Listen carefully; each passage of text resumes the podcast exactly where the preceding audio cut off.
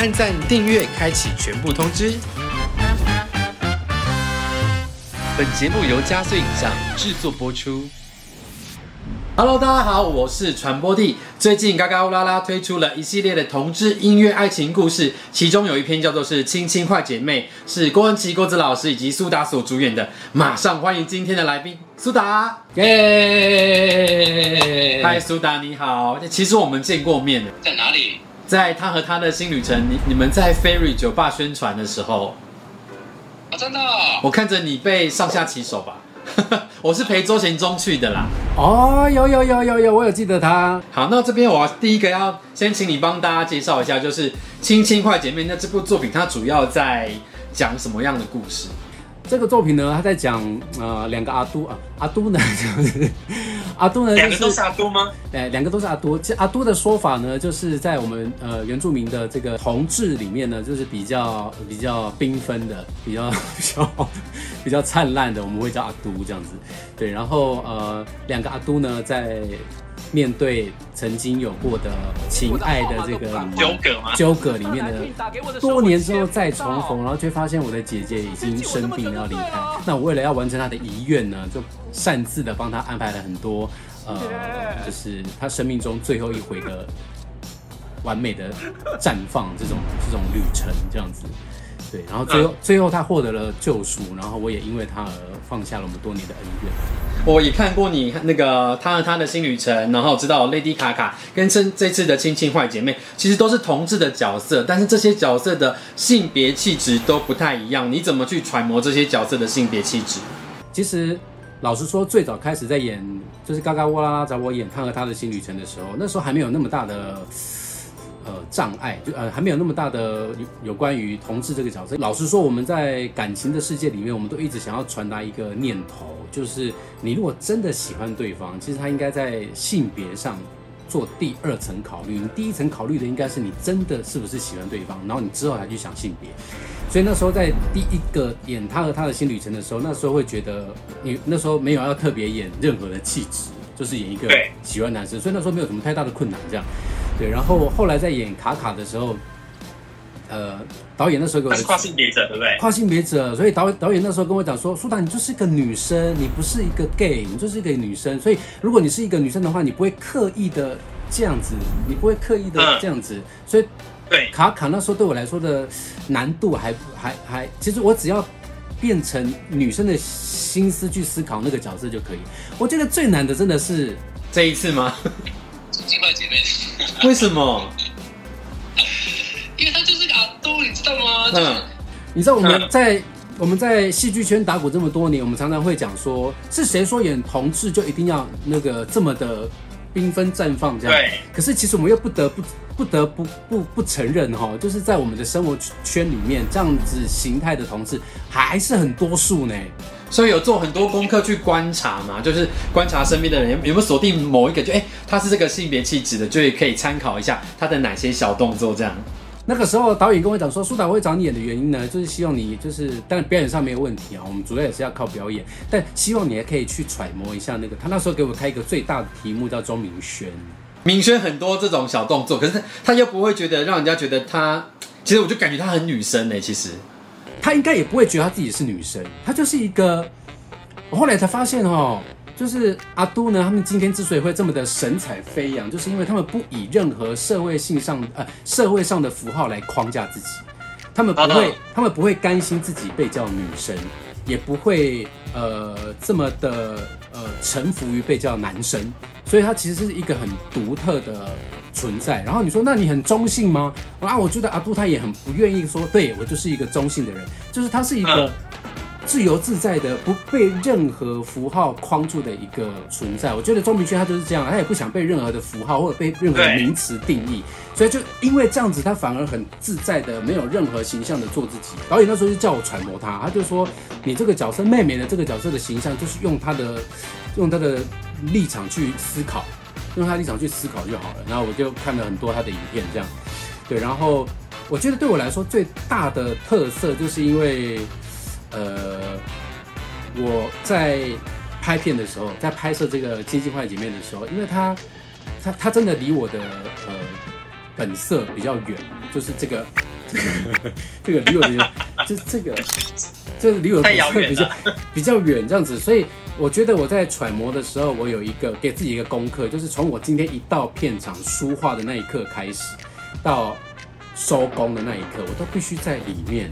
哦，你不能轻易的下戏就对了。哦，不能，包括中间去上厕所啊，中午放饭吃便当啊，或者是去旁边休息的时候聊天啊，这些我都让我自己在这个角色，不然它很容易跑掉呢。包括你什么时候使用你的 high key，你什么时候使用你的第一瓶，这个东西在呃庄明轩的世界里，他都是不自觉的精准的掌握，嗯他一定不知道，可他的那个 high high key 跟第一瓶，他掌握的非常的好，这样。对，然后我觉得这个角色今天在呃《亲亲坏姐妹》的这个妹妹，她在这个剧里面会有趣，就是她会非常精准的掌握这个。对啊，因为有时候怕太多，其实观众会反感。那我自己看完整部戏，我觉得哎、那个拿捏的氛围是刚刚好的，是让人家舒服，但是又很有那个夸张的喜感的存在，我还蛮喜欢的。那你你对自己的女装的 扮相有自信吗？没有啦，也太没有了吧！因为我老实说，我在拍的时候我没有去 care 这一块，我就觉得我是最美的。我在拍的时候，我都是完全说服我自己，我就是这个宇宙上最美的存在。我都觉得我姐姐很丑啊。OK，所以入戏的时候反正就很美就对了然后你知道我入戏的时候，我相信有一个东西让你最尴尬，就是我那个小胡子。啊。对就是我们明明是很美的妆，对，然后有个胡子就是好突兀。很容易出戏，就是你你到底想怎样嘛？这个妹妹你说嘛？所以是故是故意的，对不对？对对对，故意，因为在在戏里面我是一个 fashion designer 这样，所以他就是觉得要有一个像这种达利的这种东西在这样子。对，然后可是我在拍的时候，我就觉得这个东西真是太符合我，太帅了，我就觉得我真的是世界上既雄性又雌性的完美的综合，叫我叫我叫我完美啊！可是后来我在看，你知道吗？经过了一年，然后我回来看那个试片的时候，我就看那个影片的时候，觉得这个人太奇怪了。这个人你到底想怎样我？从第一部就觉得他很奇怪，很奇怪，你给我站出来讲清楚，你那个胡子，你要不要给我想清楚？你到底是你，你再给我这样啊你？对，然后我自己在看我的那个女装装扮装扮的时候，其实因为之前就有演过这种这样的戏嘛，真的很像那个年代被说的那个红顶艺人，有没有？然后还是长得不好，长得不好看的那种。时期的，影片里面你们两姐妹撕破脸，主要就是因为姐夫的不检点。那如果这件事情发生在现实生活当中，你也会廖北亚跟姐姐讲吗？当然啦、其实，在戏里面，我觉得有一个非常巧妙的一个情绪，就是我面对姐夫对我的触碰，我其实有一点点怎么会这样？所以就是你你你怎么会这样？你真的喜欢我吗？因为以前的呃，在这个角色他年轻时候的诠释是对自己也没有信心，他就是一个乡下来的阿梅啊这样。所以当姐夫对自己有兴趣的时候，他也会觉得天啊，我是不是被灵性了？对，所以在被灵性的过程当中，会有很他百分之七十的罪恶感，所以后来有一场戏是我在跟姐姐告白说，你要小心他，他真的有点危险。所以你不小心他的话，他就会来吃我。他如果吃我，我可能就会被吃哦，因为我不我不会抗拒，我不知道怎么抗拒。姐姐，原来有这个潜台词，有他来吃我不会。有我的这个情绪真的是很细腻呢，写就细腻到一个我自己都觉得我看不到。哎、那你在影片当中，其实你们两个都有，你是比较小幅度的变装皇后啦。那有没有觉得当变装皇后其实蛮辛苦的？就是那个妆是大浓妆，其实很不舒服这样子。很累耶，很累，尤其是假睫毛要戴很久。可是那个假睫毛戴很久，他们他们都跟我说，你久了就习惯了，它就会变成你的，你你你在这一天二十四小时生活里面的一部分。可是真的太太不舒服了，就它你好多给吸在身上。好，那这一次其实《亲亲坏姐妹》呃是一部同志音乐爱情故事，它有一首主题曲嘛，就是郭子老师创作的《别在伤口撒盐》，有没有可能现场听你唱一下？别让昨天在你伤口狂妄的撒野，一碰就痛，一想就悲，爱一遍叫人老了好几十岁。别让昨天在你伤口狂妄的撒野，抽掉心中爱的余味。再活一遍，好像是这样啦。对不起，波子老师。我觉得真的是演员呢，因为演员就会很多情绪的细节在里面。哎，我们只能靠戏了，没有歌喉，只能靠戏了啊。好，听完苏达唱歌，马上要进入我们下一个环节，快问快答，二选一。那你不能思考，就要立刻回答我。这两个选项你要选哪一个？好，Birdy 还是阿汉？，Birdy 暴肥还是暴瘦？暴瘦，万方还是郭子？万芳，海军还是空军？海军演员还是导演？导演，哦，好，那我们来一一检视这个答案。Birdy 还是阿汉？你你选 Birdy 哦。因为他看起来比较好掌控。因为我知道那个阿汉是狮子座的，啊，狮子座不好掌控吗？我狮子座啊。我知道，我早就知道你了。你是月亮狮子上升全部在狮子座的人，，对，很难搞。狮子座永远在叫你要怎么做，对不对？不会，我谈恋爱其实不会这样，我男朋友也不会，我男友也是狮子座，我们不太会命令对方。你们是两只狮子啊、我们是两只狮子，那你们吵架起来有真的异常的凶凶猛吗？我们不会吵架，你看这个话有多么的爱，我们会我们会发火，可是不会吵架。其实我有个延伸的问题要问你，因为在科在，我记得你一出场没多久，你就盯着某人的大包说：“哎、你不要给我太骄傲哦。”那个是剧本里面就写的，还是你即兴发挥的词啊？即兴的。其实，在那一场里面的大部分台词都是即兴的，啊，真的哦，包括那个看到那个录音带啊，然后说这个东西我先收走了，还有那个看到床铺叫做哦哦哦哦哦哦，哦那个都是都是即兴的，大包那个也是即兴的。那你自己的有很骄傲吗？我我很骄傲啊，啊很棒原住民没有原住民没有在那边谦虚的啦，很上你很棒，很棒。那我们刚刚第二题是问到你是那个要暴肥还是暴瘦？为什么选暴瘦啊？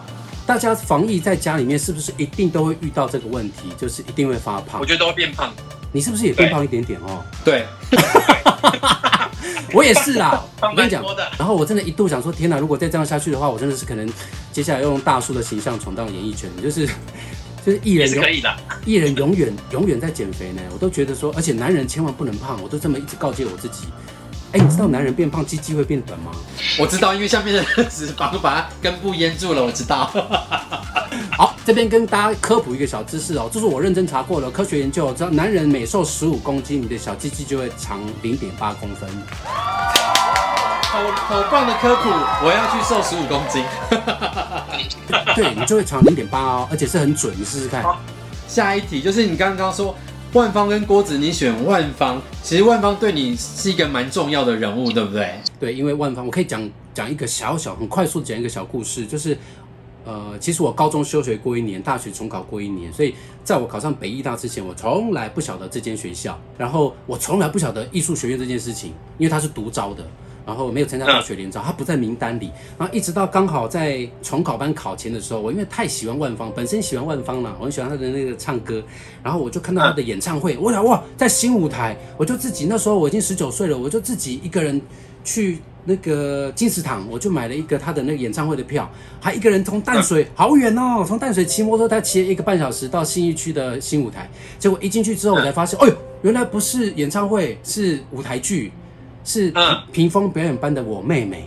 那是我第一次看到万芳本人，那因为我很喜欢她，我就买到第一排的票，很近哎。看了那个节目单之后，才发现，哎、一打开里面有百分之八十的演员都来自于国立艺术学院，我才知道这间学校。然后我就回去查了一下，发现啊，原难怪我不知道，因为它是独立招生的。嗯，完全是一个转类点啊。对啊，因为太喜欢他才去看舞台剧。这接下来这一题是海军还是空军？你刚刚说的是海军嘛？那因为你自己本身当过海军，然后还因此得了忧郁症啊。对，因为我是海军的，而且我当兵的时候是一年八个月，然后我是舰艇兵，可是我是大二休舰艇兵是什么呢？就是上船的那种，是大二休学去当兵。你有没有看过那个铁达尼号在下面那个铲煤那个有没有？铲有，我就是那个你，就做那个事情哼吗？我就是那个，可是我们不是铲煤，我们是那种它是蒸汽发电，所以它是有个很热、很热、很大、很大的那个蒸炉锅炉，锅炉，然后我嗯就是、我就是雇那个的。整个生活被压缩了，然后那时候因为太长期的心情不好，我就觉得说，我怎么会在这里？我不是应该在万丈光芒的舞台上吗？这样，那太长期心情不好了，后来我就得忧郁症了，然后得忧郁症之后，我就我当了一年的兵，我就验退，所以其实我生命中有一个最大的遗憾，就是我是一个没有当完兵的男人。对，所以我如果我就告诉我自己，如果我长大有机会再回去把兵当完的话，应该是一个不错的事情。通常大家是不太愿意做这个事情，能逃就逃啦。哎，那怎么会大学休学跑去当兵啊？因为我那时候念到大二之后，我永远忘不了哦。就是我那时候念到大，因为其实北艺大有很多的什么表演一、表演二、表演三、导演一、导演二、导演三，你要帮各种不同的学长姐或自己的同学呈现。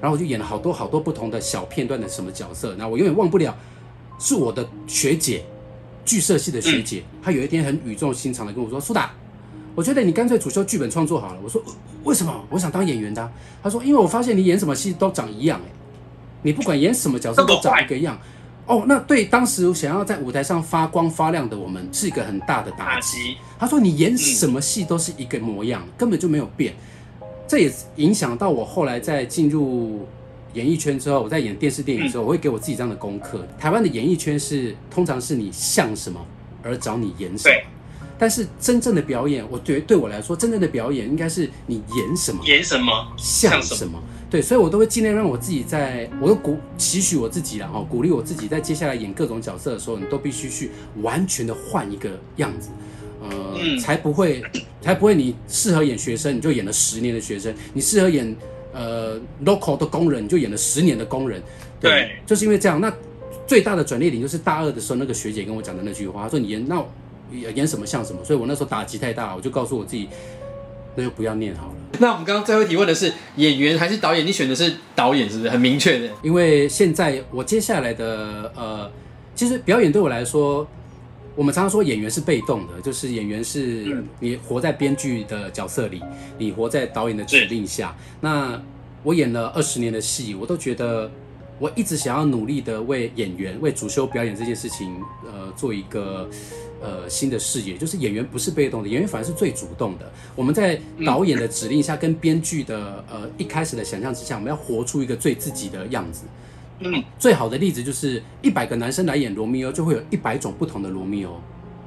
好，一百个女生来演朱丽叶，就会有一百种不同的朱丽叶。我并不会说在导演的指令或者是编剧的写的这个设定下，我们就活成一样的角色，不可能。对对，所以我那时候在学表演的时候，我就一直告诉我自己，说我一定要让自己的表演是有创造性的。所以我每次在拍戏的过程当中，我都会想办法在一样的台词或者是三角形的情况下，再做出本来。呃，比本来的设定更多的不一样的呃诠释，但是这样子演了二十年之后，我就告诉我自己说，如果我今天有这样子的方法可以创造角色，我是不是可以让呃创造故事的时候让更多人来参与，让更多人有这样子的的频率，来让这个故事变更立体？我后来发现，如果我今天自己当演员，我只能让这样的事情发生在我一个人身上，自己。可是如果我可以当编导的话，我就是可以。呃，创造我想讲的故事，然后让每一个来参与的演员都在这样子的的这个路径下，色彩。对我觉得，哎，那不是才是学表演更有意义的事情吗？对，然后我在呃二零一七二二零一八之后，也就努力的往这方面走，所以就写了。呃，三个电影长片的剧本，然后都让这件事情有 work。比如说参加金马创投啊，参加月亮电影剧本啊。然后本来就是导了十五年的舞台剧，我就觉得啊，我想要转换这个这个创作的媒介，让影像创作这件事情更更发展这样子。所以我现在其实就是想要让呃导演创作这件事情变成接下来的人生重点。很棒哎，我很期待看到你的作品，你导指导的作品出现，真的超期待的。那最后再请你帮我们推荐一下《亲亲坏姐妹》。《亲亲坏姐妹》呢是呃，它在我们所有人生困顿的这些没有出口的过程当中，最好的一个解压剂。呃，你会看到我们两个非常特殊的姐妹角色，逗得你哈哈大笑。那这样的角色在你的生活当中不常见，可是一定有。你看完之后，你会觉得非常的熟悉。希望我们的这些笑话，希望我们在这个剧情里面都能够带你带给你一点欢乐之余，还能够让你看见，原来在我们生活当中，它都有最快乐的出口。我们不会一直难过的。真的，谢谢苏达今天来我的节目。那传播地频道，我们下次见喽，拜拜。下次见，拜拜。感谢感谢。